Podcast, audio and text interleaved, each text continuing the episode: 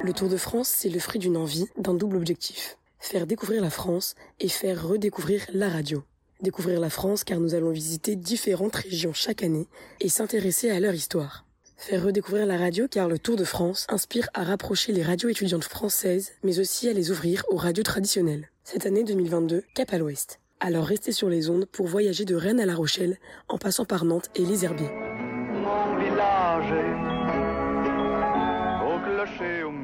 Bonjour, en tout cas merci Bonjour. de nous avoir euh, fait visiter votre domaine. Euh, pour vous introduire, euh, j'aimerais que vous vous présentiez et également présenter votre domaine. Donc en quoi il est particulier, peut-être la valeur qu'il a pour vous. Bah, moi, je suis Philippe Ganichot, je suis l'un des fils du propriétaire du domaine viticole du château de la Caspichère. On a deux sur le site, on a le domaine viticole et le côté touristique. La particularité de notre propriété, c'est que nous sommes l'un des berceaux du muscadet, comme je vous ai dit lors de la visite dégustation. Le, le muscadet, donc l'appellation, est l'un des berceaux du muscadet avec le cépage, le melon de Bourgogne, qui est unique au monde, que vous trouvez nulle part ailleurs que dans le pays nantais. Après, que dire de plus dans notre propriété? C'est pas une, une histoire familiale, c'est juste une histoire familiale que depuis 15 ans, mais on essaie de redonner les armes de noblesse à notre belle appellation, à faire connaître notre muscadet, euh, refaire découvrir les muscadets que l'on a pu élaborer sur notre, sur notre région. Vous produisez principalement du muscadet. Mhm. Est-ce que vous pouvez nous expliquer euh, comment il est influencé par le terroir, par le climat, par la région en particulier? Bah, le muscadet donc, est un cépage euh, avec le melon Bourgogne qui a été implanté dans, dans les années 1740. En fin de compte, en fonction du terroir, en fonction de la, on dire, des parcellaires, on voit que en fonction de l'élevage, parce que la particularité du muscadet avec ce cépage, c'est l'élevage sur lit. Tout simplement, le lit, c'est tout simplement le dépôt du vin qui se fait naturellement. Et plus on va le laisser longtemps sur cette lit, et plus on va découvrir les arômes et surtout le terroir. Et on y va de plus en plus, parce que moi je suis en, HVE, haute valeur environnement niveau 3. C'est un peu dans le même esprit que le bio, mais dans notre région c'est un peu difficile de faire du bio. Donc euh, plus ça va avec euh, les différentes réformes européennes, et plus on va faire découvrir notre terroir. Euh, merci beaucoup. On a vu vos caves et donc vos lieux de production. On aimerait aussi savoir quels sont vos effectifs, si vous travaillez seul en fonction des saisons. Alors depuis un an sur le côté viticole, euh, je suis plus que tout seul. Avant j'avais deux salariés. Euh, maintenant je travaille avec des saisonniers. C'est un peu le, problème du monde viticole et même les agriculteurs, c'est qu'on trouve plus de personnel. Comme moi je suis pas, euh, je suis pas petit-fils de vigneron. J'ai commencé cette propriété il y a 15 ans, donc voilà, on essaie de trouver du monde comme on peut.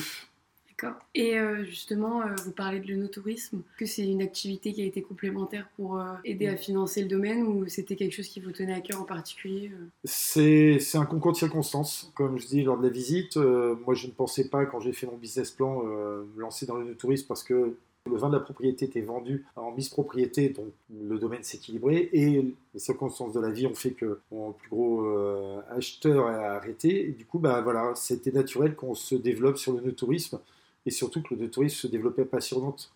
Et euh, moi, c'est deux structures différentes, domaine viticole, le touristique, et l'un ne va pas sans l'autre, qui m'a permis de me faire connaître et d'avoir mon réseau de cette façon-là.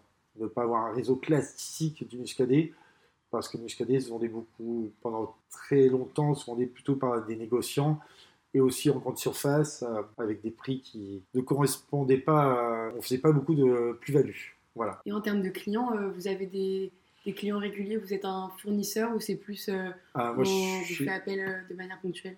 En fait, compte, au niveau de ma vente, c'est 30% d'export et les 70% de pesant, c'est de la vente particulière à la cave. Donc j'ai mes clients qui viennent depuis, qui viennent régulièrement. Après, vous savez, le vin, euh, les gens sont moins fidèles.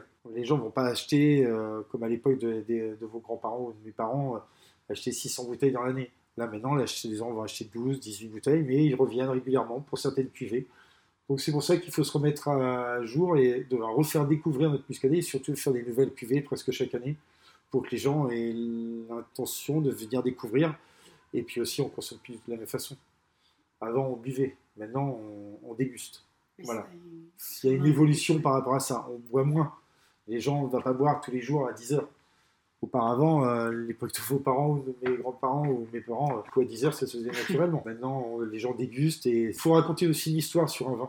C'est ce que les gens, c'est ce que ça intéresse les gens. Ce que je dis souvent, ça, le vin, c'est démocratisé. Il n'y a pas de règles. Ce que je vous ai dit, euh, c'est ouvert à tout le monde. Tout le monde peut s'intéresser au vin. Il n'y a pas, il Il y a le côté professionnel, mais après, déguster un vin, c'est propre à chacun, le ressenti de chacun. Donc justement, pour finir, euh, on voulait vous demander euh, quel était votre vin préféré et pourquoi? C'est un vin rouge, c'est les Pic Saint-Loup. J'ai découvert il y a très longtemps et je trouve que c'est un vin qui va. Voilà. Après, moi, sur ma propriété, je dirais c'est la cuvée 1601, c'est ma cuvée haut de gamme. Que, voilà. Et là où je, je vais un peu sur des styles, un peu le côté tannique des rouges, la fraîcheur du muscadet, voilà, essayer de mélanger toutes ces choses-là. Du moment que les gens me disent que ça leur plaît, euh, j'ai gagné. Bah, j'ai fait plaisir, c'est le principal. Merci Voilà. Mais je vous en prie. Douce France,